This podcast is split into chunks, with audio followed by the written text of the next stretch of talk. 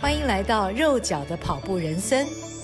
嗨，大家好，欢迎您收听肉脚的跑步人生，我是赵新平，要再度跟大家分享我的跑步故事。我常常在想，像我一样的大咖都可以跑马拉松，那还有什么人不能的呢？应该人人都能跑，只要你愿意跑，你想跑，一定会跑得比我好。到时你就会爱上跑步，了解跑步的乐趣，而且一天不跑脚就会痒，跟我一样。在所有的运动中，跑步应该算是最简单的了，可能只比走路难一点点。只要有一双跑鞋，几乎无处不能跑。当我穿着吸湿排汗的运动衣裤和专业跑鞋在操场认真练跑时，常常看到穿着牛仔裤的，或者是穿着一般衬衫的。脚上根本不是跑鞋，只是一般的休闲鞋的，也在操场上跑。所以有什么不可以的呢？我觉得只要想跑、想运动，先不要给自己设限太多，跑就对了。等到跑久了，你会发现穿牛仔裤跑不舒服，穿着衬衫也很拘束。一般休闲鞋跑着跑着脚就很容易酸。如果穿着棉质的 T 恤，汗湿了以后衣服会变重。而且会粘在身上，你就会想换穿比较适合跑步的衣服跟鞋子了。另外，我觉得一开始跑步哦，有伴蛮重要的。像我一开始还没有培养起跑步的习惯时，是跟着 EMBA 的学长姐一起跑，那让我觉得很有趣。大家会互相揪，一起跑的那种感觉很欢乐，让跑步充满一种朋友相聚的乐趣。而且啊。如果大家都已经相约了，到时候放鸽子也不好意思，所以可以用这样的方式慢慢建立起跑步的习惯。等到开始体会跑步的乐趣跟成就感时，就不会在乎是不是一定要有伴了，很能够享受一个人跑步的自在感。现在的我就是已经进入这个阶段，有同伴一起跑很好，自己一个人跑也很好，只要能跑步都好。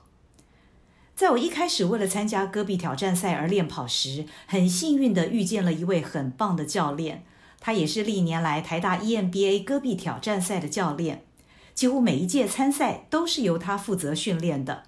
他就是台大体育组副教授简坤忠，也是台大田径队的教练。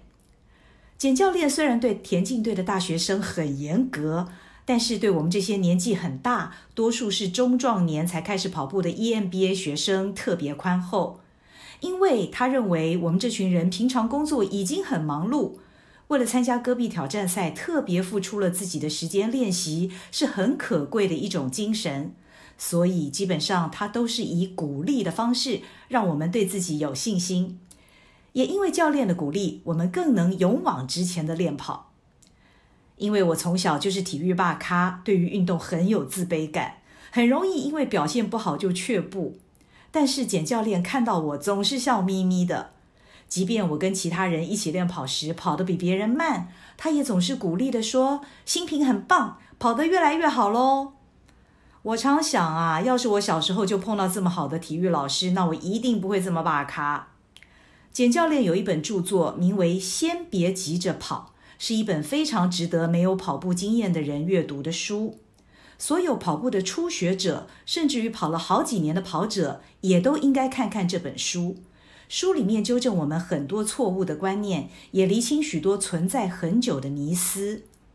第一个迷思就是：想减肥就跑步吗？利用慢跑的方式消耗体内囤积的脂肪，不但可以减肥，也可以提高心率功能啊，应该说是心肺功能。是可能会有蛮好的效果，但简老师提醒，通常想这样做的人，体重往往超过标准。如果穿上运动鞋，立刻就跑个几公里，很容易受伤，因为我们的膝盖跟关节在跑步时会承受体重的二点五到三倍重。如果肌力不足的话，受伤的几率就很高。所以简老师建议，可以跑个十分钟，就休息个三四分钟。同时也要观察自己的心率。至于心率该怎么计算呢？你可以用两百二十减去你的年龄，再乘以百分之七十，用这样的方式计算心率。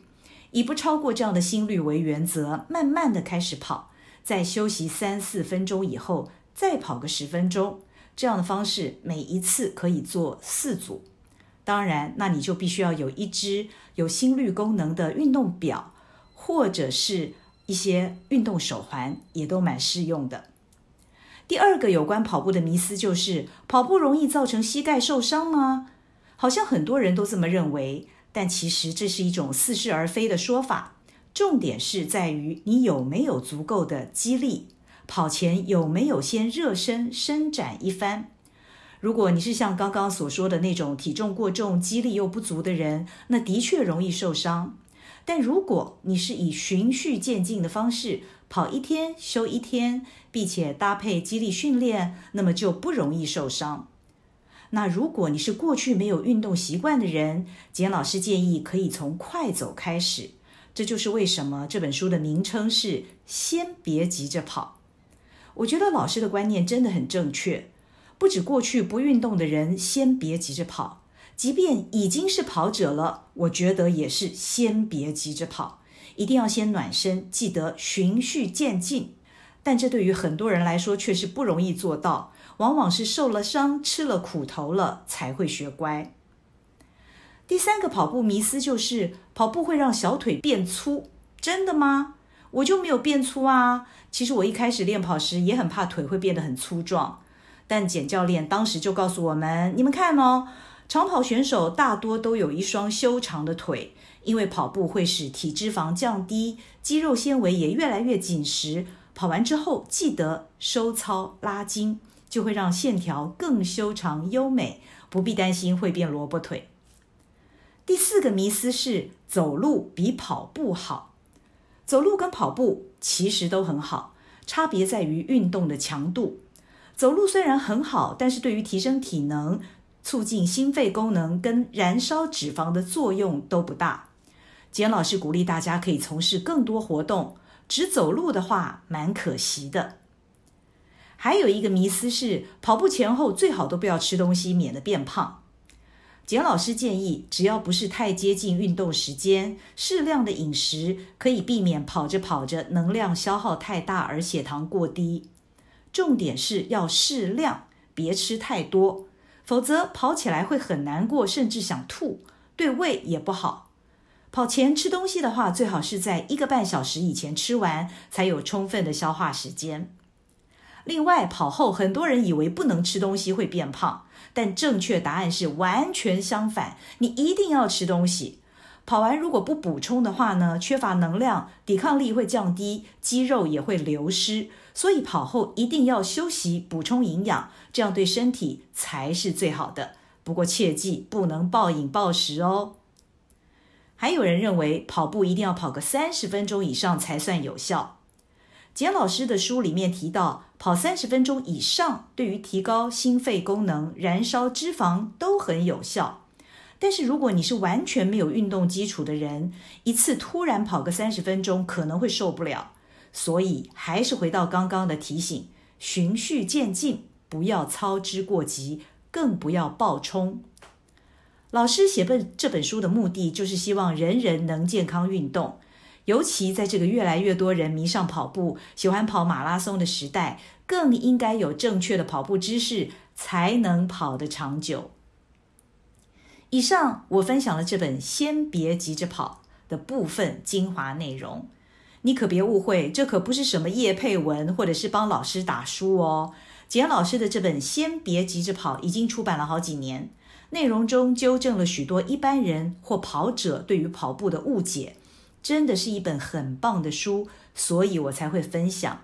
书里面有最基本的跑步和对于身体的知识，中间还有很多图片，示范跑步之前的动态马克操该怎么做。书的最后还有给初学者的跑步菜单，从五公里、十公里、半马的二十一公里，一直到全马的四十二点一九五公里，可以说是非常非常实用。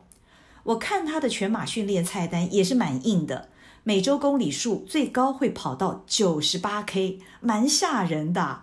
这样子一算起来，一个月渴望达到四五百 K 的跑量。不过当然并不是一下子要你跑这么多。而是从五 K、十 K、半马为目标，循序渐进的到跑全马，才会跑这么多的量。说起来汗颜，我跑步到现在已经将近五年了，到现在没有一个月的跑量是超过两百公里的。不过凡事也真的是量力而为，下班以后的时间有限，每个人的时间体能都不一样，在自己的限度以内，维持对跑步的热情，建立好的运动习惯，不要受伤才是最重要的。身为跑者，常常因为很想进步，所以常常想多跑一点，再多练一点。尤其看到别人进步神速、破 PB 的时候，总是非常羡慕。我也常常这样啊。因此，我觉得跑步还教了我一件事，就是学习克制、适量，不要跟别人比，只要跟自己比就好。这一点啊，目前我也做得不太好，还在不断提醒自己学习中。不论如何，跑步对我而言是很重要的调剂身心的活动。我已经不能没有它。下回再跟大家分享其他的跑步故事，期待你早一点也能爱上跑步。我们下回空中见。欢迎锁定好好听 FM，并分享您的好友。